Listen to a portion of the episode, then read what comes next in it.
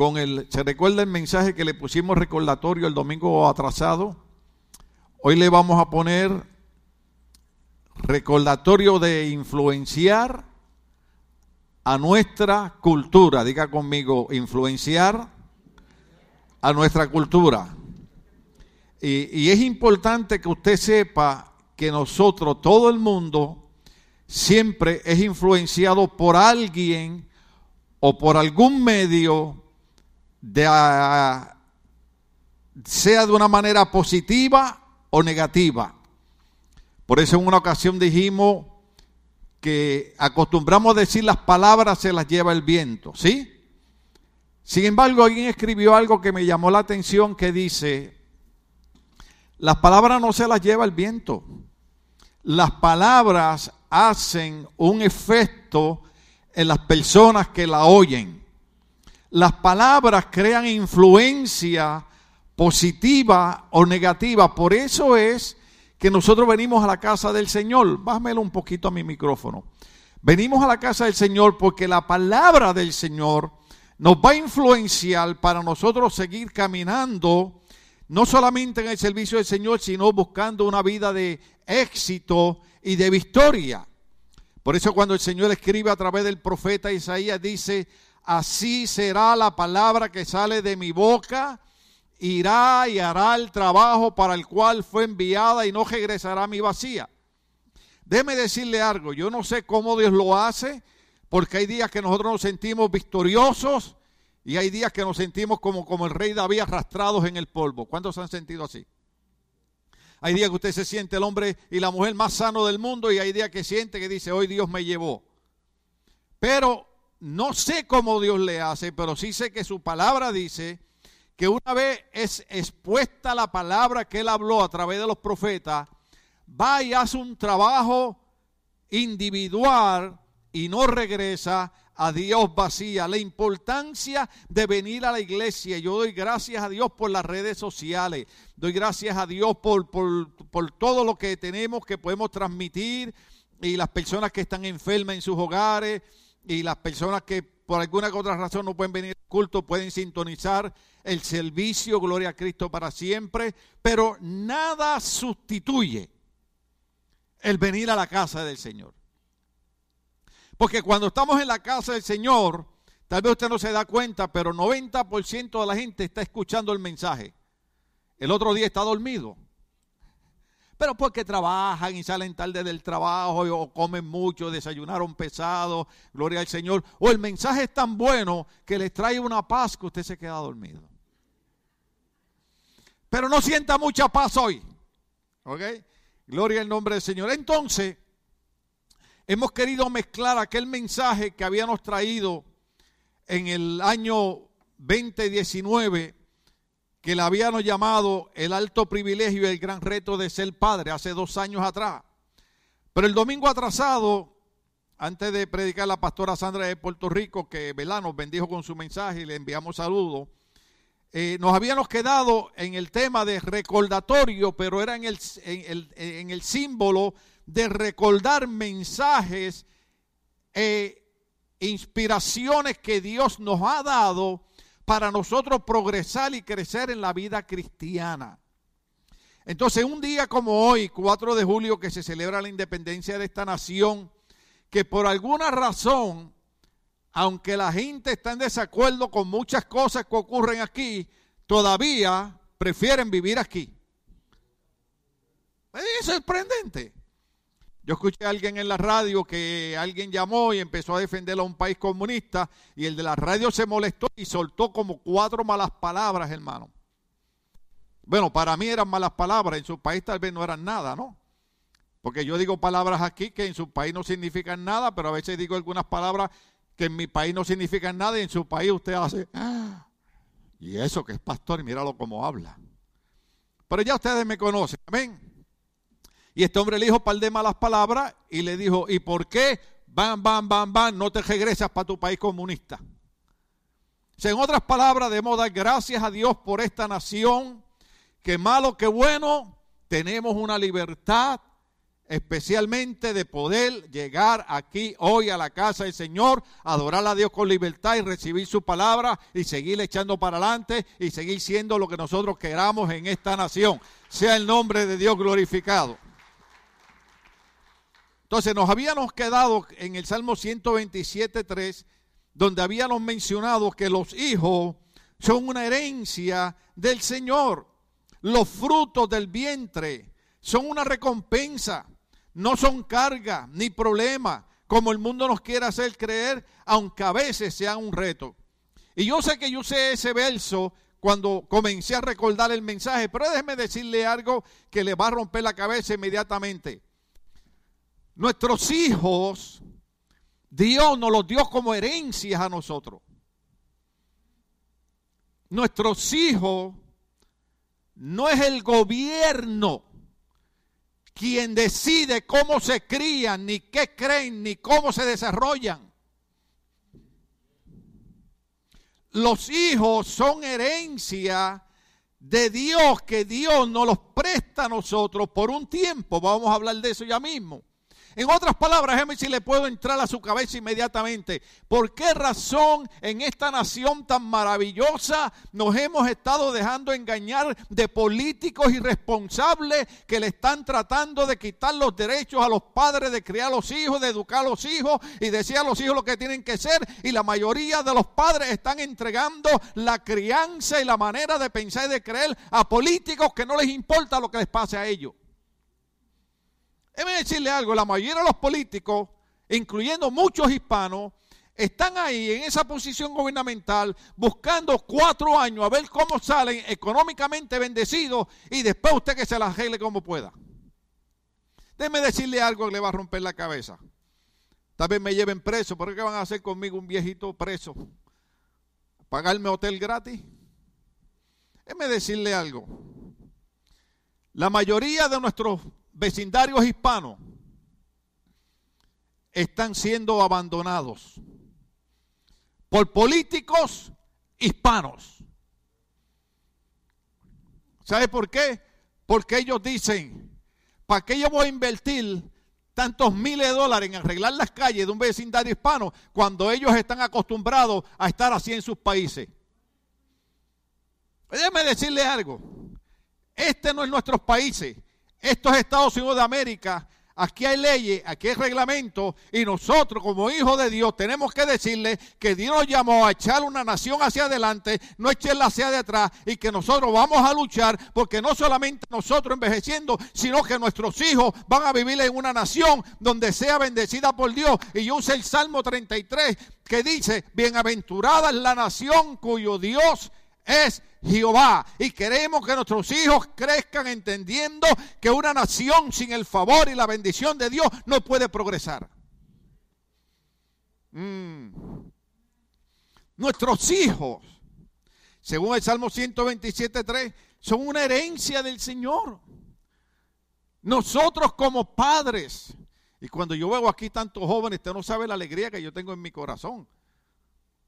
Porque no, no, no hoy, pero posiblemente el otro domingo o el otro domingo de arriba voy a llegar a una parte que los jóvenes van a decir, wow, eso es para mí, Señor, gracias por dejarme escuchar ese mensaje. Porque ellos, no, no, e, eso viene en, en otro domingo. Nuestros hijos son herencia del Señor. Y Dios nos los permite tener a nosotros porque dice que son una recompensa. Nuestros hijos no son cargas ni problemas como el mundo nos quiere hacer creer, aunque a veces sea un reto. Ayer yo escuchaba una psicóloga en un programa cristiano en Puerto Rico, en Radio Nueva Vida, FM, y esta psicóloga decía que incluyendo Puerto Rico, es uno de los países donde más se abortan niños. ¿Sabe por qué abortan niños? Porque el gobierno no quiere que la población se siga expandiendo. Es más, inclusive se mencionó una duda sobre el COVID-19, que supuestamente todavía no se ha podido probar. Oiga bien, esto estaba diciendo ella. Yo dije que ¿quién lo dijo? Ella, una psicóloga. que todavía no se ha podido probar que en un año han muerto más gente de las que mueren normalmente del flu y de epidemias regulares. Se le pagan a los hospitales por cada persona que ingresan, a cada hospital se le paga por cada persona 13 mil dólares. Y tienen que decir, usted entra con catarro, se muere de un catarro y dice, murió del COVID. Esa es la guerra que estamos teniendo, esa es la batalla que estamos teniendo. Entonces, ¿qué ocurre? Que el gobierno se encarga de decirle a nuestras eh, eh, eh, queridas mujeres, oh, tú no puedes tener ese hijo, lo mejor es abortarlo, que para aquí, para acá, ¿sabe por qué? Porque ellos están tratando de controlar la vida de nuestros hijos. Nosotros tenemos que entender que nuestros hijos no son una carga, ni son unos problemas, nuestros hijos son herencia de Jehová y nuestros hijos son una bendición de Jehová. No hay cosa más hermosa que ver una criatura nacer y decirle, ese es mi hijo, ese es mi hija, ese es el nombre de Dios glorificado. Entonces, tenemos una lucha, tenemos una batalla tremenda. Porque recuerden que yo dije al principio que las palabras no se las lleva el viento. Las palabras crean una influencia en nosotros. Entonces, por ejemplo, usted ve que a la mayoría de nuestras muchachitas en Estados Unidos de América, un país tan hermoso, tan maravilloso como este, con unas leyes tan lindas que han sido malinterpretadas, se le dice a las muchachitas, oh, tú puedes estar teniendo relaciones sexuales con cuatro y cinco muchachos y si sale embarazada, no importa una, dos, tres veces, ni tus padres tienen que firmar. Pues yo no sé si usted sabe que ahora acaban de pasar una ley en las escuelas que su hija puede practicarse un aborto sin permiso de los padres. Sin embargo, en la escuela no le pueden dar Tylenol si el papá no firma. ¿Qué es lo que está pasando aquí? Yo no sé usted, pero yo todavía soy de la vieja guardia. ¿Usted sabe lo que es la vieja guardia? La vieja guardia endereza, yo no sé si fue René que le tocó trabajar hoy, eh, que puso en, en, Facebook. Yo no, yo lo único que sé de Facebook es que yo veo cosas ahí Antier recibía unas cuantas personas como amigos, que hacían como un año me habían pedido de amigos, yo no había visto eso ahí. Dije, ay, estos pastores habrán pensado que yo no los quiero de amigos. No, es que yo no, no lo había visto, hermano. Yo, eh, yo no soy un experto en eso. Yo le pregunto a los jóvenes, alabado sea el Señor. Pero él puso una, una correa, una sandalia, una varita de amapola y, y puso, ¿quién de estos psicólogos te atendió? Los jóvenes no saben lo que voy a hablar, pero la gente más mayorcita, más jóvenes, adultas, ¿verdad? ¿Cuántos ustedes recuerdan que, que los padres agarraban unas ramitas de... ¿Cuántos saben lo que son las plantas de amapola? Poquita gente, ok. La ramita de amapola, usted la dobla y no se parte. Y mi mamá las agarraba y le quitaba todas las hojas y parecía como, como un chicote de caballo. Y cuando usted hacía algo, nada más le, le, sonaba así por una pierna, hermano. Y aquel quemazón se le quedaba todo el día. Que si fuera ahora, yo iba, yo iba así al departamento de trabajadores sociales y le decía, mire, abuso de niños. Pero el problema es que en aquellos tiempos tus padres te decían, cuando tú salgas de servicios sociales, yo te voy a dar dos correazos más. ¿Cuánto estamos aquí? Sin embargo, nosotros no creemos en el abuso de niños, nosotros no creemos en el maltrato. Hay diferentes maneras de educar a los niños.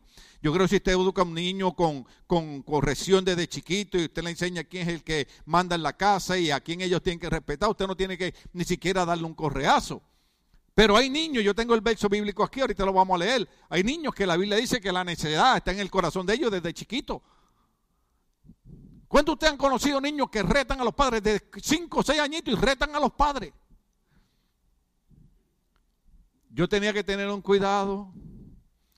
Todo niño cuando entra a una tienda se antoja de un dulce o se antoja de un juguete. Y cuando yo veía algo le decía, mami, ¿me puedes comprar eso? No hay dinero. Me tenía que tragar eso. Porque no hay dinero significa que si yo volvía a abrir la boca para pelear por el juguete, el juguete me iba a salir bien caro. Entonces es lo que estamos hablando. Por eso a veces yo molesto a los jóvenes y molesto a los adolescentes, pero trato de decirles que le den gracias a Dios por sus padres, le den gracias a Dios por esta nación, Porque nosotros creemos, nosotros creemos que ustedes hay que darle lo que nosotros no tuvimos, pero también vamos a darle lo que nosotros nos dieron. Le vamos a dar el celular que nosotros no teníamos, le vamos a dar los tenis de 150 dólares que no teníamos, le vamos a comprar el juguete que no nos compraron nosotros, pero también le vamos a dar el regaño y los cuatro correazos que nos dieron a nosotros. ¿Alguien se atreve a aplaudir ahora? Ay, pastor predicando un mensaje de odio. No, no, no, no, no. Porque la mayoría de los que estamos aquí, que tenemos 50 años para arriba, nos disciplinaron y hoy en día no somos asesinos, ni somos criminales, ni somos ladrones, somos hombres y mujeres de bien porque hubieron viejitos que no tenían escuela, pero tenían educación. La educación no es la universidad, la educación no es la escuela, la educación es en el hogar. Yo entiendo, yo entiendo que acá los muchachos por el idioma, por ejemplo, cuando uno habla en inglés, uno dice, hey, what about you? ¿Sí? En español, si yo le hablo a Gio, le digo, hey, Gio, ¿qué, ¿qué es acerca de ti? Pero si le hablo a un adulto, le tengo que decir que es acerca de usted. Yo le decía tú, yo me recuerdo, yo me recuerdo a mi cuñada, eh, soy la que está en Seattle. Una vez el nene, el, nene no, ya es un hombre casado con hijos y todo, sobrino nosotros, era chiquito, y me dijo, Tim. Y inmediatamente ella lo tuvo y le dijo, él es primo suyo o algo para usted tratarlo así. Ese es tío Tim. Y yo dije, aleluya, soy el tío. Pero ¿sabe qué creo eso? Que hoy en día ese muchacho, él y su esposa, son unos profesionales académicos. Si ella cuando chiquito no lo hubiera educado, hoy su hijo tal vez hubiera sido un hombre perdido, pero es un hombre de bien, es un hombre triunfante, él, su esposa, sus hijos. ¿Por qué? Porque la educación no la da la escuela, la escuela desvía a nuestros hijos, la educación se da en el hogar. Llega a su casa un niño un día y le dice, en inglés, ¿no? Porque ya casi no es. Oh, you know what I found out today at school? I'm not a boy, I'm a little girl. Y si yo hubiera llegado a mi casa cuando chiquito, el problema es que quien van a meter presos a mí, que no a ustedes. Si hubiera llegado a mi casa cuando chiquito y hubiera dicho, I don't feel like a boy anymore. En menos de 10 segundos era un hombre otra vez. ¿Cuántos estamos aquí? ¿Cuántos hispanos hay aquí? ¿Cuántos conocen nuestra cultura hispana? Y nosotros respetamos la creencia de toda persona y, si una persona quiere identificarse de otra manera, nosotros respetamos eso, hermano. Lo que no respetamos es que ellos quieran imponer sobre otra gente la manera de ellos, que ellos quieran que se respeten a ellos, pero ellos no quieren respetar a las demás personas. ¿Cuántos estamos aquí? O sea, tolerancia es que yo puedo estar en desacuerdo con usted y nos respetamos el punto de vista, pero ellos quieren tolerancia, pero ellos no quieren tolerar a más nadie. ¿Dónde usted ha visto que aquí siempre se respetó que el cristianismo era una manera de creer en Dios de un grupo religioso, pero que aquí hay muchas religiones? La razón por la que los fundadores de esta nación crearon esta nación era para que la gente tuviera libertad religiosa. Y se entendió que aunque el fundamento mayormente fue el cristianismo, era creer en Cristo como único camino de salvación, se respetó las otras creencias religiosas. Pero usted nunca vio que en el Capitolio o en las ciudades se levantara una bandera cristiana. ¿Por qué? Porque se entendía que había otra religión y no se quería ofender a nadie. Pero hoy en día en nuestros países, el mes pasado, se levantaron en nuestras eh, ciudades banderas identificando ciertos grupos con ciertas creencias sin importar si ofendían a los demás.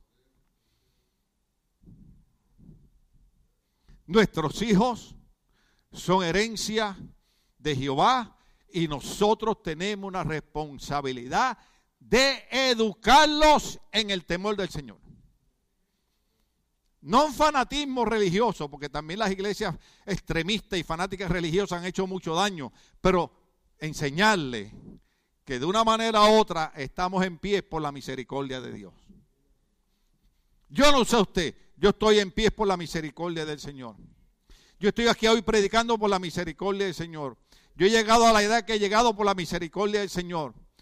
Desde el 2006, según los médicos, ya yo estaba, mire, Le hinchado el pollito, alabado sea Cristo. Pero según Dios, la Biblia dice, esta enfermedad no es para muerte, vivirás así, dice el Señor. El Señor es el que controla nuestro destino. No lo controlan los médicos, ni el gobierno, ni los hombres. Lo controla el Rey de Reyes y Señor de Señores. Entonces es bien importante porque si nosotros no aclaramos eso en las iglesias, que tenemos una responsabilidad como ministros de aclarar que nuestra sociedad ha ido cambiando. Pero si estuviera cambiando para mejor, estaría bien. Pero está cambiando para peor. Déjeme decirle, porque hoy en día nosotros tenemos una mujer de apellido Sotomayor que trabaja en la Corte Suprema de Estados Unidos, que es puertorriqueña. ¿Sabe por qué? Porque su mamá, que era enfermera, que tenía dos trabajos, cuando la educaba, yo vi, yo vi una entrevista de ella, no solamente le decía, quiero que vayas a estudiar. No, es que le decía, de aquí usted no sale a jugar con sus amiguitos hasta que no termine la tarea. ¿Estamos aquí todavía? Y hoy en día está en la Corte Suprema de Estados Unidos por una madre que dijo, la educación te la voy a dar yo. En la escuela vas a aprender técnica, pero en el hogar vas a aprender la educación. ¿Cuánto estamos aquí todavía? Fíjense que los tiempos han cambiado. Repito algo porque hay que tener cuidado aquí. Nosotros no creemos en el abuso y el maltrato a los niños, no creemos en eso. ¿Ok? Hay padres que en vez de corregir un niño a tiempo, esperan hasta enojarse y perder la cabeza para venir a maltratar al niño. El error entonces no es el niño, es el adulto. ¿Seguimos? De verdad, el 4 de julio mejor vamos a comer carne asada, alabado sea el Señor. Y habíamos dicho que una de las responsabilidades que nosotros tenemos como padres es que nosotros somos los sacerdotes de nuestros hogares. ¿Qué es lo que significa eso? Hay muchos padres que mandan sus hijos a la iglesia. Oh, ve a la iglesia porque eso es bueno para ti. No, no, no, no. Dígale, vamos a la iglesia porque la iglesia es buena para ti y es buena para mí también. No hay mejor cosa, alguien puso en Facebook, yo lo compartí. Criticar y juzgar es fácil, dale el ejemplo de lo que es difícil. Estamos aquí. Que sus hijos vean usted un ejemplo. Que sus hijos vean que tal vez usted no tiene la educación que ellos están recibiendo, pero que usted tiene el, el área moral que tal vez ya esta nación ha ido perdiendo. ¿Por usted cree que hicimos una oración por esta nación primero que nada? Porque la moral familiar, espiritual, religiosa de esta nación se ha ido al piso. Hoy en día, hoy en día, usted sabe lo que es un pecado, decir que uno es cristiano. Antes usted decía que era cristiano, oh, gloria a Dios. Ahora usted dice que eres cristiano, ah, tú eres enemigo de nosotros, tú eres enemigo de esto. No somos enemigos de nadie. Simple y sencillamente estamos predicando la verdad de Dios porque queremos que la gente triunfe. ¿Por qué usted cree que nuestros padres nos corregían y nos regañaban? Porque querían lo mejor para nosotros.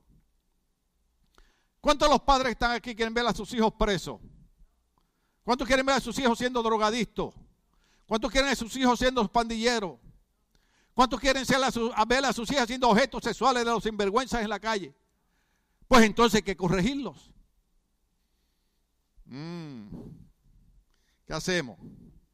Seguimos. Y habíamos terminado en la parte importante que el tiempo vuela. El tiempo vuela. Usted, usted se ha dado cuenta, usted se ha dado cuenta que eh, no hace mucho usted estaba celebrando los tres añitos de su niño y ya su niño cumplió 18 años. Dice, ¿cuándo pasó esto? El tiempo vuela. Lo que pasa es que a veces estamos tan distraídos en tantas cosas que se nos olvida lo más importante que es compartir con nuestros hijos. Déjeme decirle algo, yo sé que a veces yo bromeo con ustedes, con Disneyland y esas cosas, ¿verdad? Eh, eh, eh, y el problema no es Disneyland, el problema es que usted deje a Dios para atender a Mickey Mouse. ¿Sí? Ahora, lleve sus nenes a Disneyland, comparta con ellos, llévelos a una playa. Es más, llévelos al cine aunque los pastores me critiquen. O sea, comparta con sus niños, especialmente cuando son chiquitos, porque ya cuando son adolescentes ya no quieren andar con uno. Usted ha visto los muchachitos cuando tienen cuatro o cinco añitos que usted los abraza, estoy hablando de los hombres, ¿no? Y, el varoncito y usted lo abraza y lo besa. Cuando ese mismo niño que usted abraza y besa cumple 12 años y usted viene a abrazarlo y besarlo ante los amigos, come on, dad, come on, dad, shame on you, man. ¿Por qué? Porque está cambiando, porque el tiempo vuela. Entonces van a tener que esperar llegar a los 21 años para entender, wow, déjame darle un abrazo a papi o a mami porque ¿sabe qué? Muchos de nosotros de momento, la noche a la mañana, se nos muere el papá, se nos muere la mamá, y después el dolor que nos queda es, no le di un abrazo cuando debía habérselo dado. Uno nunca sabe. Yo hablé con mi hijo un 4 de diciembre del 2013 en la sala de mi casa. Él salió de la casa, oré por él, Señor bendícelo, guárdalo y cuídalo. Vino a esta iglesia ayudando y ahí murió en ese ático. Murió ahí. ¿Usted sabe cuántas conversaciones nos faltaba tener? Usted sabe lo que era todos los domingos que mi hijo se sentaba al lado mío en lo que yo repasaba el mensaje y veíamos algún programa cristiano y hablábamos de la predicación. Y hoy en día mi hijo no está para hablar con él. Pues déjeme decirles, queridos hijos, un día su papá no va a estar, un día su mamá no va a estar. Así que aproveche, respétela, ámale, cuídala y esté con ella. Mm. menos mal que alguien se atrevió. Esto es así. Esto es así. Yo sé, ¿verdad? Que eh, queremos que nuestros papás nos duren hasta 180 años. Yo le dije a mi esposa, yo a los 70 me mandan para allá arriba. No, no, no, porque faltan cuatro años. A los 80. Lavado sea el Señor. Yo creo que todavía aquí hay cuatro o cinco que necesitan que yo todavía yo le. Yo sé que usted se enoja conmigo, pero en su corazón usted dice, qué bueno que el pastor me lo dijo. Porque ¿sabe qué? El padre que ama a su hijo, el padre que ama a su hijo, lo corrige. No lo maltrata, no abusa de él, pero lo corrige. Alabado sea el Señor. Mi mamá me corregía nada más con una mirada. ¿Cuántos se acuerdan de eso? Yo estoy hablando de otra época, ¿verdad? ¿Te acuerdas? Un día mi mamá estaba hablando con alguien y yo crucé por entre medio de ella, de ella y de la otra persona. Por entre medio de ella. Y tuve que mirar para atrás porque yo sentía algo en la espalda que me quemaba. Y cuando me volteo era mi mamá con los ojos así. Más nada me dijo y el día más sufrido de mi vida fue ese. Yo estaba loco que ella terminara la conversación, llegara, me diera cuatro correazos, porque yo sabía que esa mirada significaba. Cuando dos personas adultas están platicando, usted no cruza por el medio de ellos sin decir con permiso. Mm. Entonces, el tiempo vuela. Hoy en día, en todo este mes, muchos de ustedes estuvieron celebrando las graduaciones de sus hijos. Gloria a Dios. De gracias a Dios, estamos orgullosos de eso. Pero no ve usted a su hija y a su hijo graduándose de una universidad y te dice, ¿y qué pasó con la baby que estaba gateando los otros días en mi casa? El tiempo vuela. Igual que por eso es bueno venir a la iglesia y compartir con los hermanos. ¿Usted sabe cuántos hermanos nosotros hemos despedido en este lugar que le hemos hecho el funeral? Padres, esposos, hijos. La iglesia es un buen lugar para uno relacionarse, para uno compartir. No importa de qué país usted sea, usted tiene sangre roja y huesos blancos igual que todo el mundo. Nuestros países nos dicen, no, es que el mío es mejor, es que el tuyo es mejor. Mira, al final de cuentas, el único mejor se llama Jesús de Nazaret, que se atrevió a dar su vida por nosotros en la cruz del Calvario. ¿Entiendes? La Biblia dice, considera a tu hermano mayor que tú. Mira, hermano, a mí no me importa si usted es de México, de El Salvador, de Honduras, de Guatemala. Usted es mi hermano en Cristo. Él estaba viendo un programa que se llama Hola El Salvador. Y dije, tengo que hablar con los salvadoreños en mi iglesia. Porque me han estado engañando. Porque en ese programa yo vi un montón de comidas que hacen en El Salvador. y lugares por allá, son Sonate, La Libertad, Chiqui, qué sé yo qué, que esto y lo otro. Traté de acordarme los nombres, dije, no, eso está difícil. Le dije, pero yo vi comidas. Y en la iglesia nada más me están dando pupusas. A la verdad que son riquísimas. Mire, yo no comía, los hermanos en mi iglesia saben, porque mi abuelita me crió a mí de una manera Número uno, a la hora de la comida, que en Puerto Rico era de 12 a 2, usted no estaba en casa de ninguna persona. Si yo me metía en casa de un vecino a la hora de la comida, me, me regañaban. Entonces yo me crié que yo solamente comía en mi casa. Y cuando empezamos esta obra y los hermanos traían taquito, pupusa y esto y lo otro, yo no comía. Hasta que poco a poco el Señor me dijo, son tus hermanos en Cristo. No era porque no quería la comida, era porque todavía la manera que me habían criado, yo no me atreví, yo no comía en casa de nadie, hermano. Aunque las tripas estuvieran pegadas a la espalda. Un día llegué a casa de mi suegra. Eh, ellos vivían aquí en Huntington Park y ella estaba haciendo unas quesadillas. Aleluya. Hay hambre. Quesito derretido con la tortillita. Ah, Ustedes, porque lo de ustedes es este, ¿cómo se llaman estos restaurantes? Este, Red Lobster, eh, Cheese Factory, pero para otros nada más que Sadillitas Restaurant. Oiga. Y mi suegra me dice, Tomás, come. Y tenía una tortillita enrollada. Y a mí me gustan las quesadillas, hermano, porque en tiempo de hambre hasta una quesadilla vieja sabe rica. No dije una vieja quesadilla, dije una quesadilla vieja. Y yo, no, no, gracias. Abra la boca, me dijo.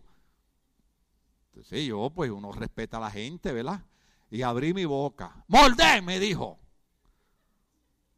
Y mordí.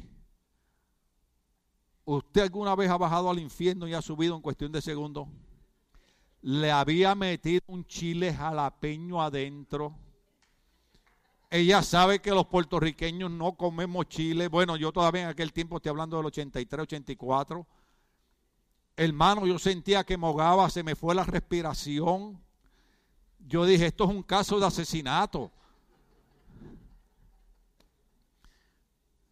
Pero hemos aprendido que en ningún país hay mejor comida que en otro, sino que en todos nuestros países hay comida rica que hablamos diferente. Amén. Usted va a Guatemala y en un lugar habla de una manera, en otro otra. Usted va a México. Y allá por el Distrito Federal, los amigos de ustedes hablan diferente. Se va para Michoacán, hablan diferente.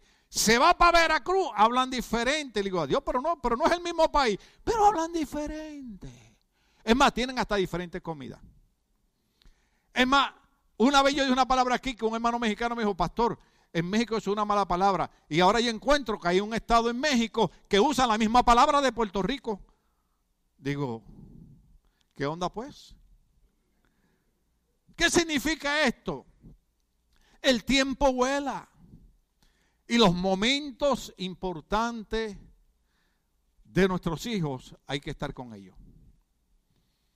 Yo a veces veo cosas de mi nietecita y le digo a mi esposa, gracias a Dios en toda actividad que mi hijo iba para ver a su hija, me invitaba y yo iba con ella. Nada más como abuelo. Con mi nieto hago lo mismo. Ya estamos llegando a una edad que ya no podemos brincar como antes, ¿se acuerdan? ¿Se acuerdan los que robaban gallinas en su barrio? Que agarraba dos gallinas y brincaba las verjas y... Ya yo no puedo robar gallinas como antes, hermano. Estoy aquí por la misericordia de Dios. Pero entonces tenemos que aprovechar esos momentos importantes. Ahora, yo quisiera saltar al segundo punto, pero lo vamos a dejar para allá. Pero como dijimos que el tema de hoy es influenciando nuestra cultura, yo quiero que usted vaya a Génesis capítulo 2, verso 15. Génesis capítulo 2, verso 15. Vamos a darle cinco minutos más y terminamos. Gloria al Señor. Un poquitito. Génesis capítulo 2, verso 15. Porque muchas veces nosotros tendemos a pensar como cristianos, bueno, eso es responsabilidad de cada persona. Y, y, a veces, tal vez no estemos tan equivocados, pero se nos olvida algo. Se nos olvida que Dios no solamente está interesado en la iglesia, Dios está interesado en todo el mundo. En Génesis capítulo 2, verso 15, los muchachos lo pusieron ahí, dice, Dios el Señor tomó al hombre y lo puso en el jardín del Edén para que lo que lo cultivara y lo cuidara. Cuando Dios crea al hombre y a la mujer, lo pone en el jardín del Edén, ya Dios ha creado todo el planeta Tierra y Dios pone al hombre allí para que cultive y cuide el jardín del Edén. Eso significa que Dios está interesado no solamente en los cristianos, no solamente en la iglesia, Dios está interesado en todo el mundo. Por lo tanto, nosotros como creyentes, como cristianos, tenemos que procurar crear una influencia en nuestra cultura. El mandato de Dios de cuidar de la cultura. Va a ser mi punto número uno. Definición de cultura. Es lo que el ser humano hace de este mundo. Cultura es lo que el ser humano hace de este mundo. Entonces, vamos a ir un momentito rapidito a Efesios capítulo 2, verso 10. En Efesios capítulo 2, verso 10, vamos a ver cuál es tu lugar en la cultura. Cultura es lo que tú haces de este mundo. Ahora, ¿cuál es tu lugar en la cultura? Porque estamos mezclando dos mensajes familiares aquí muy importantes. Efesios capítulo 2, verso 10. Porque somos hechuras de Dios, creados en Cristo Jesús, para vivir una vida mala, desastrosa. ¿O no? Porque somos hechura de Dios, creados en Cristo Jesús para, léalo, dentro de la cultura, Dios nos creó para que nosotros hiciéramos buenas obras. Nuestro lugar en la cultura actual es hacer buenas obras, las cuales Dios dispuso de antemano a fin de que las pongamos en, en práctica. Esa es la parte difícil del Evangelio. Yo sé en el mundo que vivimos, yo sé los retos que tenemos, hermano, pero la parte difícil aquí es poner en práctica lo que Dios nos dice en su palabra. Por ejemplo, la parte más difícil. Todo el mundo, alguno que otra vez tiene un problema con alguien incluyendo a la iglesia. Somos seres humanos. Yo me puedo enojar con José, nunca me he enojado contigo, ni pienso enojarlo, ya con que Andrea se enoje contigo es suficiente.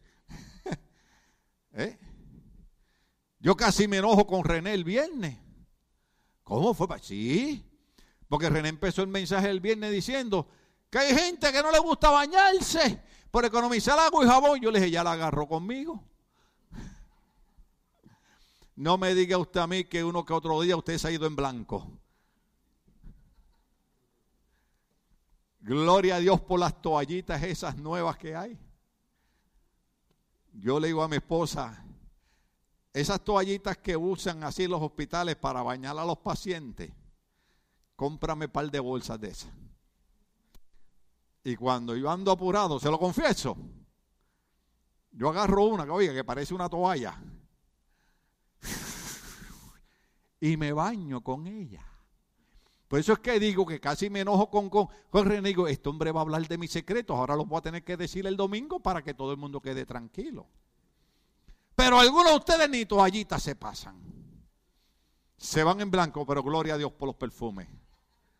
Oh, hermanas, ese cebollete número 5 es. Aleluya. Y los hombres, hay uno que se llama sudorete, 48. Uh, estamos aquí? Entonces, nuestro lugar en la cultura es ponerla en práctica. Entonces, ¿qué ocurre? Tú tienes un problema con un hermano en la iglesia. La Biblia no dice que tú no puedas tener una diferencia con un hermano. La Biblia lo que dice es que cuando alguien te ofenda en la iglesia, Mateo capítulo 5, por ahí para abajo, dice, antes de tú echar la ofrenda, tú vas y hablas con ese hermano.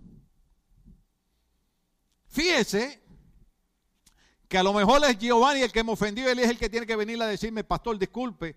Pero dice, aunque haya sido él, tú vas donde él le dice, Gio, queremos que haya perdón, queremos que haya amor entre nosotros, porque somos miembros de un solo cuerpo. Porque es fácil leer la Biblia, es fácil hablar de ella. Lo que es difícil es ponerla en práctica.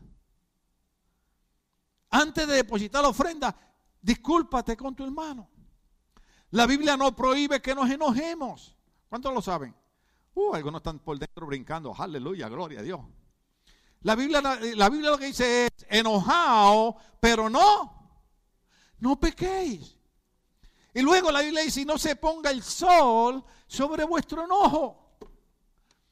Hay gente en una iglesia que llevan seis meses enojado. Eso es fácil. Lo que no es fácil es ponerla en práctica. Pero si nosotros pues, empezamos a hacer el ejercicio, después descubrimos que es mejor yo estar en armonía con un hermano que estar enojado con él. Me puedo enojar, pero la Biblia lo que dice es, no dejes que el sol se... O sea, no pases seis meses enojado con ese hermano. Ay, Dios mío, ahora tengo que meterme en matrimonio, ahora tengo que meterme... Pero el tiempo no nos da, es 4 de julio, tenemos que irnos. Entonces, ¿qué es lo que dice? Que nuestro lugar en la cultura, como hijos de Dios, como cristianos, es influenciarla con la palabra de Dios. Déjeme decirlo más despacio. Nuestra posición, nuestro lugar en la cultura, y cultura es lo que el hombre hace del mundo, nuestro lugar en la cultura es influenciar la cultura para buenas obras. Déjeme decirle, si algo hay que hacer es orar por esta nación. ¿Usted ve las noticias, hermano? ¿Usted ha visto el salpafuera que hay en esta nación? ¿Usted ha visto cómo las razas se están levantando unas en contra de otros? ¿Usted no vio, hermano, que hace como más de un mes gente atacando a personas asiáticas por puro chiste? Los otros días un hombre pasó por, el lado de una anciana casi 80 años asiática y le dio un puño que la desmayó, la tiró al piso. ¿Por qué? No me gusta aquel porque es puertorriqueño, no me gusta aquel porque es mexicano, no me gusta aquel porque es salvadoreño. No, nuestro lugar en la cultura es influenciar nuestra cultura y decir aquel es mexicano, puertorriqueño, guatemalteco, hondureño, nicaragüense, pero es mi hermano en Cristo y somos miembros de un solo cuerpo y vamos a caminar unidos y vamos a caminar juntos. Sea el nombre de Dios glorificado. Nuestra, nuestra posición es influenciar la cultura para cosas buenas. ¿Usted ha visto cristianos que mejor es escuchar a un pecador que ellos cuando están hablando de las iglesias? Hay cristianos que hablan peste de las iglesias. Y muchas veces yo tengo un amigo mío que si usted le dice algo, le dice, te estás proyectando. Porque hay veces hay gente que que siempre está hablando mal de las iglesias. Y eso nos recuerda, ¿se acuerdan el hombre aquel que cuando iba a las casas y visitaba y decía, en estas casas son unos porcos, aquí apesta queso podrido? Hasta que un día la esposa le puso un espejo al frente y le dijo, mírate el bigote. El queso podrido es el que se te quedó en el bigote cuando comiste y esa es la peste que te está dando. ¿Sabe qué significa eso, verdad? Que muchas veces hablamos mal de la iglesia y el problema no es la iglesia problema somos nosotros. Que no queremos poner en práctica. Yo sé que no es fácil. El mismo Cristo lo dijo. Que no iba a ser fácil. Usted sabe cuando Cristo dice, el que quiera venir en pos de mí, tome su cruz cada día y siga. ¿Usted sabe lo que es tomar una cruz, hermano? Usted ha visto en Semana Santa, ya casi la gente no los ve, pero muchos años atrás yo recuerdo en mi país, Semana Santa era Semana Santa toda la semana. Y aquello era un ambiente tranquilo. Y lo único que había era la película de los diez mandamientos y Jesús de Nazaret y la crucifixión. Y uno veía a Cristo cargando la cruz. Y a uno le daba sentimiento. Claro que Cristo cargó una cruz de madera. Pero a mí me dice, carga la cruz de esos problemas que tú tienes, de esas enfermedades que tú tienes, de esas situaciones que tú tienes, que tú no quieres, cárgalas. ¿Usted cree que eso es fácil? Cuando usted tiene problemas con un hijo o una hija, ¿usted cree que eso es fácil? Por eso es que nosotros creemos en el culto de oración, porque en el culto de oración oramos por sus hijos, oramos por su matrimonio, oramos por su salud.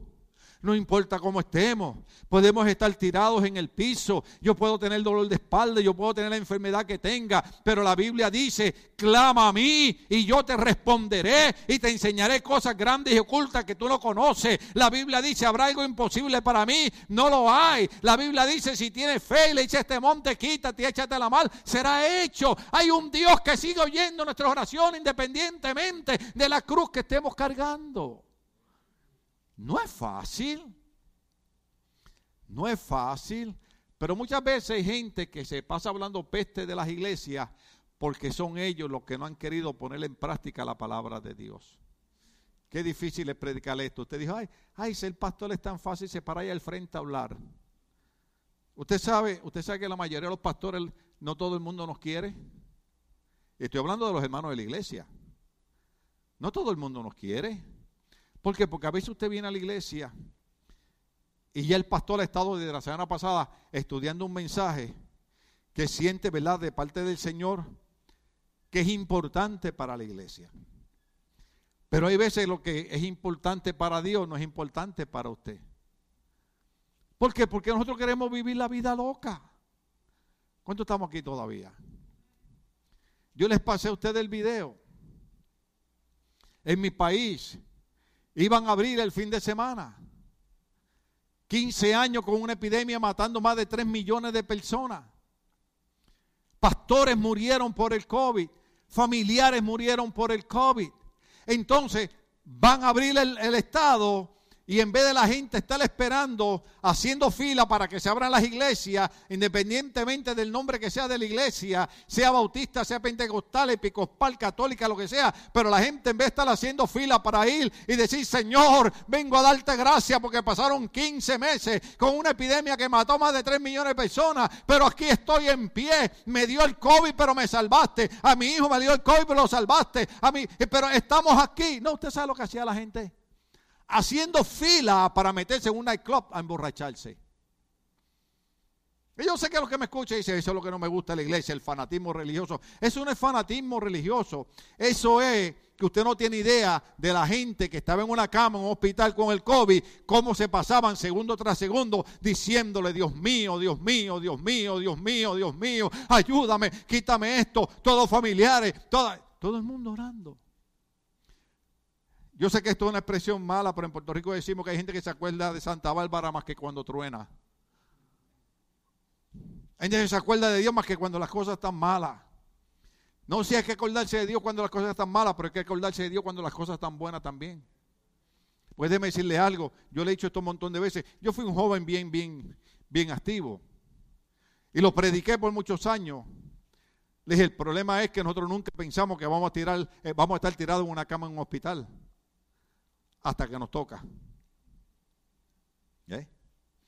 Y vemos a alguien enfermo, ah, es que no tiene fe. No, no es que no tenga fe. La fe es tanta que sigue cargando su cruz y sigue creyendo en Dios.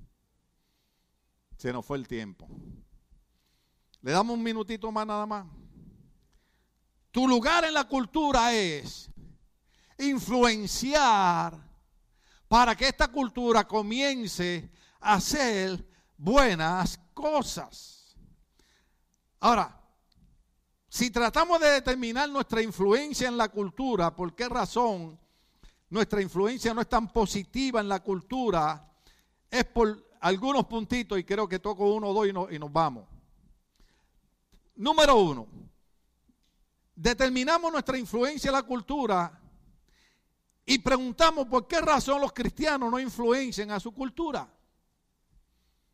La primera razón por la que la mayoría de los cristianos no influencian su cultura es porque hay, hay grupos cristianos religiosos que son tan santos que se aíslan de la cultura. ¿Eh? Son tan santos que no pueden ir a una playa a disfrutar con la familia. Un pastor amigo mío que lo acabo de ver ahora en Facebook, ya está mayorcito. Un día estaba en la playa en la Florida con pantalones cortos. Eh, ¿Usted cree que yo voy a la playa así como estoy hoy?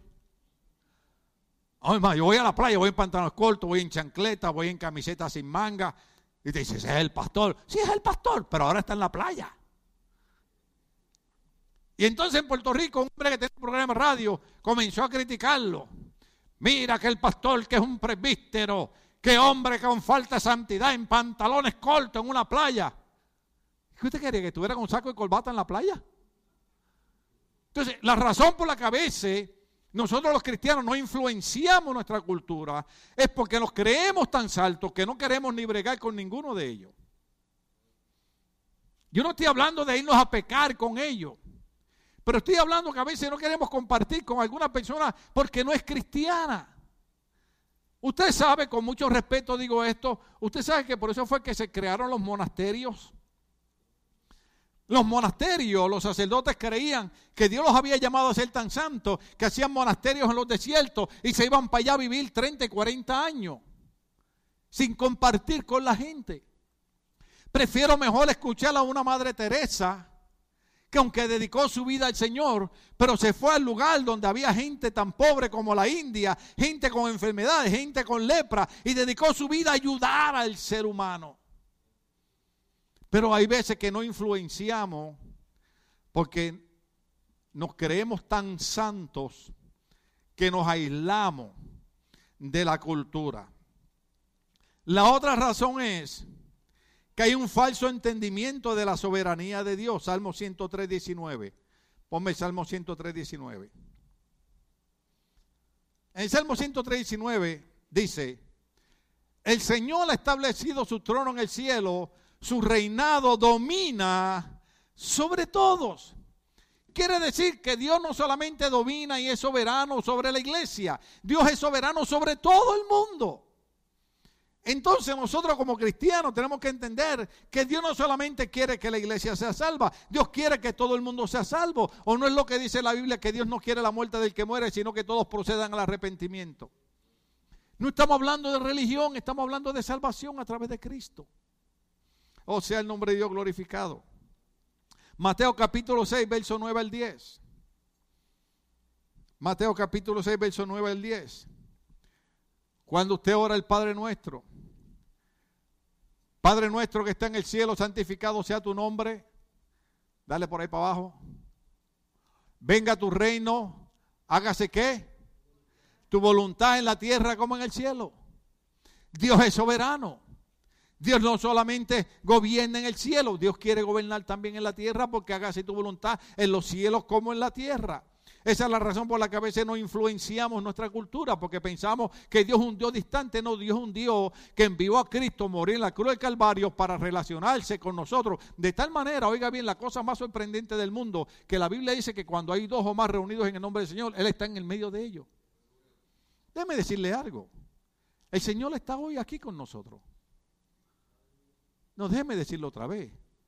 El Señor está aquí hoy con nosotros. Esto es impresionante, esto es impresionante. Yo he visto gente que van a un cine y quieren estar 10 o 15 minutos, media hora antes que empiece la película. ¿Usted sabía eso? Y van a un cine y se emocionan tanto con la película que algunos hasta gritan y aplauden. Entonces, cuando estamos en la iglesia, Se nos olvida que no estamos en la iglesia porque la iglesia es una religión. Estamos en la iglesia porque Dios en su misericordia un día permitió que el Espíritu Santo tocara nuestro corazón y entendiéramos que Él era el único camino de salvación. Y cuando venimos a la iglesia debemos decir, Señor, estoy en el lugar donde más. Eh, mire, déjeme decirle algo. Eh, Disneyland está equivocado. Disneyland dice que es el lugar más feliz de la tierra. No, en inglés dirían wrong. El lugar más feliz de la tierra es la iglesia. El salmista decía, yo me alegré con lo que me decían, a la casa del Señor iremos. Yo me alegré con lo que me decían, a la casa de Jehová iremos. El lugar más feliz de la tierra es este. ¿Sabe por qué? Porque este es el lugar donde se habla de salvación. Este es el lugar donde mientras yo predico usted puede estar ahí, Señor Mira el problema que tiene mi abuelita, mira el problema que tiene mi papá, mira el problema que tiene mi hermano, mira el problema del trabajo. Y mientras yo estoy predicando, usted está ahí orando y Dios está oyendo la oración.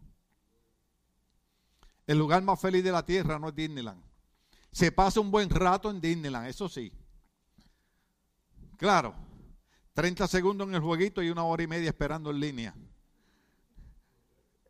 Y yo predico 30 minutos y la gente dice, ¿Is he planning to finish or what? Dígale eso a Mickey Mouse, a mí no. ¿Qué usted cree que subir aquí es fácil? ¿Cuántos creen que esto es fácil? Esto no es fácil. Dijo una hermana de Tijuana una vez que vino a predicar aquí, dice, el problema cuando uno es predicador es que la gente mira a uno con ojos de pistola. A veces uno está predicando, hermano, y uno mira así, y en vez de ver una mirada de, ay, pastor, gracias por la predicación, están.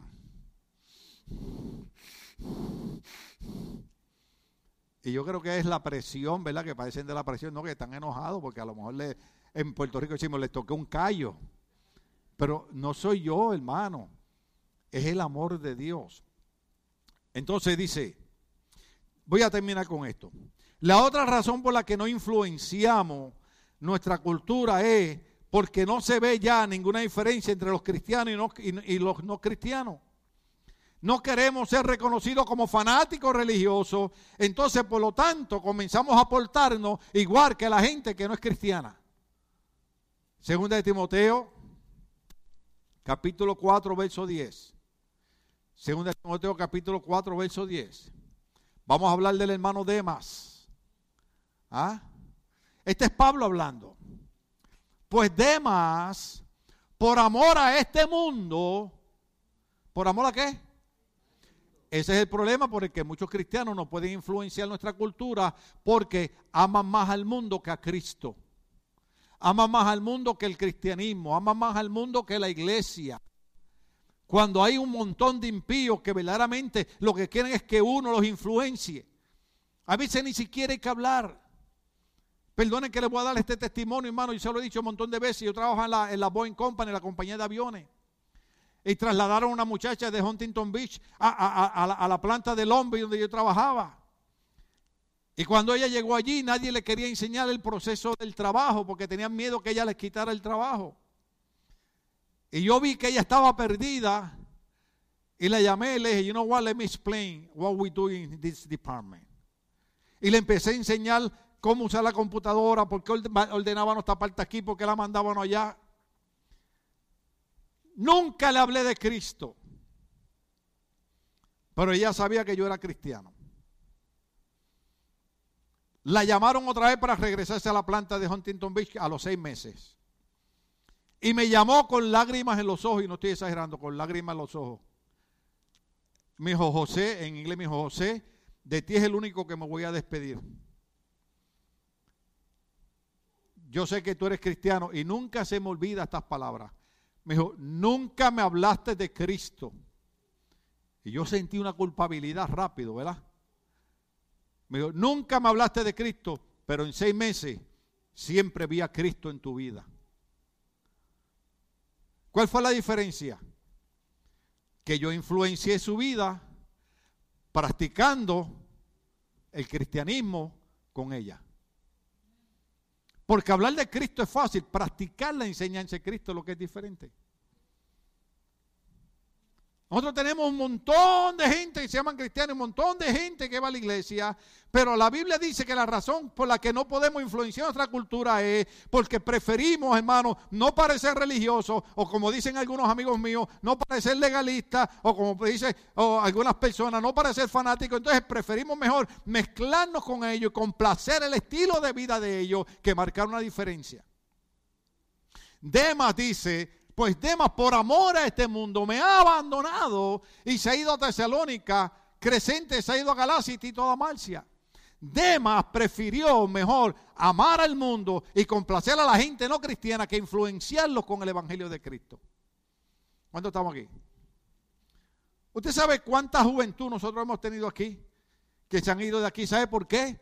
Porque han preferido complacer a los amigos con la vida de pecado que influenciarlo con una práctica de una vida decente.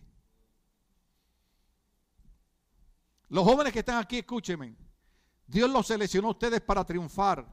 Dios los seleccionó a ustedes para alcanzar cosas grandes. Dios no los seleccionó a ustedes para que fuesen arrastrados por los amigos que piensan que la vida va a durar 100 años. Yo hace poco Hace poco le estuve haciendo el funeral a un muchacho de 20 años. 20 años, el sobrino de John. 20 años. ¿Qué iba a pensar su familia que ese joven ese día, a los 20 años, iba a tener un accidente en una motocicleta y iba a perder la vida? Gloria a Dios que su familia viene corriendo con el cristianismo desde muchos años atrás. Pero hay veces que nosotros, yo doy gracias a Dios que dediqué mi juventud al Señor. Pero hay muchos jóvenes que dicen, oh man, I don't, like church. You know, you know, pastor, when he preach, man, oh no, man, he's too much, man. I want to enjoy life. Mire, enjoy life es llenarse de la presencia de Dios. Porque muchos de nuestros amigos terminan presos, otros terminan asesinados, otros terminan con una vida de fracaso. Yo siempre doy este testimonio cuando fui a Puerto Rico. En uno de los viajes se me paró un muchacho al lado, así. Nosotros hicimos con un mosquero. Un mosquero para nosotros en Puerto Rico cuando la persona está toda endrogada. Y se para y me dice, mi apodo es Tim. Yo no me lo quité porque ese es mi apodo de barrio desde que yo no era cristiano, para que la gente sepa quién Dios salvó. ¿Tú eres Tim? Digo, sí, yo soy Tim. Oye, Tim, cuando tú estás igual. Y yo le digo, ¿y quién tú eres? Yo soy fulano, ¿te acuerdas que fuimos a la escuela Santiago González juntos y después fuimos a la doctor Pila? Digo, tú eres fulano. Y yo le digo a Cindy, ese muchacho tiene la edad mía. Ese muchacho estudió conmigo y está todo destruido. Siguiente año, supiste que se murió fulano. ¿Qué pasó? Una sobredosis de droga. Y esa era la vida que el diablo tenía para mí. Una vida donde tal vez moriría de una sobredosis de droga, tal vez estaría preso o tal vez que hubiera pasado con mi vida. Pero la vida que Cristo tenía para aquel jovencito de 18 años llamado José T. Mejía era darle una vida de éxito, de victoria. Y el pasado 18, 21, 25, 30, 40, 50, 55, 60 y ahí paro. 65. Ahí. Porque eso es lo que Dios quiere para la juventud. Dios para la juventud lo que quiere es una vida de éxito y de victoria. Usted no ve 20 años para ahora, pero Dios ve 20 años desde ahora. Y Dios dice, esos jóvenes que están en tu iglesia escuchándote hoy, de aquí a 20 años, cuando miren para atrás, van a decir, lo mejor que hice fue quedarme sirviendo a Cristo e influenciar a mis amigos. En vez de ellos influenciarme a mí, arrastrarme hacia lo malo, yo influenciarlos a ellos para lo bueno y llevarlos a la iglesia. Sea el nombre de Dios glorificado. Termino con esto. Juan capítulo 17. Juan capítulo 17. Verso 11 y el 14 al 17. Ya no voy a estar por más tiempo en el mundo, pero ellos todavía están en el mundo y yo vuelvo a ti. Este es Cristo orando. Padre Santo, este es Cristo orando por nosotros. Protégelos con el poder de tu nombre, el nombre que me diste, para que sean uno, lo mismo que nosotros. Sáltate al verso 14 al 17 ahora. yo les he entregado tu palabra y el mundo los ha odiado porque no son del mundo como tampoco yo soy del mundo. No te pido que los quites del mundo, sino que los protejas del maligno. Déjeme ponerle esto en español claro. Usted sabe que el ataque más grande que se levantó durante la pandemia del COVID-19 fue en contra de la iglesia de Cristo. Usted sabe que lo único que querían cerrar y dejar cerrado eran las iglesias. Usted sabe que, que, los gobernantes decían que las cantinas y los restaurantes eran lugares esenciales, pero que las iglesias no. Cuando la iglesia es un lugar que puede transformar a un hombre, puede transformar a una mujer, puede librar a un joven de ser un adicto, ser un pandillero, lo más esencial no es el restaurante, ni es la, ni es la cantina, lo más esencial es el lugar donde se adora a Dios y donde recibimos libertad. La Biblia dice, conocerán la verdad y la verdad te hará libre. Y si Jesucristo el Hijo te libertare, serás verdaderamente libre. Si algo es esencial en la iglesia, pero el mundo nos odia. Esos amiguitos tuyos que no te quieren. Te están tratando de influenciar para sacarte de los caminos de Dios. Nosotros tenemos que entender que como cristianos el mundo nos odia. Como odiaron a Cristo, nos odian a nosotros. Quieren ver nuestras iglesias cerradas. Imagínense. Usted puede hablar de Buda. Usted puede hablar eh, eh, de los caracoles Usted puede hablar de, los saumerios. Usted puede hablar de todo y nada de religión. Usted menciona a Cristo o aquí no se puede hablar de religión. Yo veo programas cristianos, eh, eh, perdón, hispanos. Y digo así, llevan cinco minutos hablando de los caracoles. Llevan cinco minutos hablando de la energía. Hablan cinco minutos hablando del... Mmm, Digo, si nosotros los cristianos viniéramos a la iglesia y en vez de hacerla así, hiciéramos así, mmm, mmm, muchas de nuestras vidas fuesen cambiadas. Pero iglesia, nos vamos con esto. Tenemos que influenciar nuestra cultura con el Evangelio de Cristo. Empezamos influenciando nuestro hogar, empezamos influenciando nuestra familia, empezamos influenciando a nuestros amigos, nuestros compañeros de trabajo, sin olvidar que así como odiaron a Cristo, nos odian a nosotros. A alguien Dios bendijo hoy con el mensaje. Estamos de pie, querida iglesia, gloria al nombre del Señor.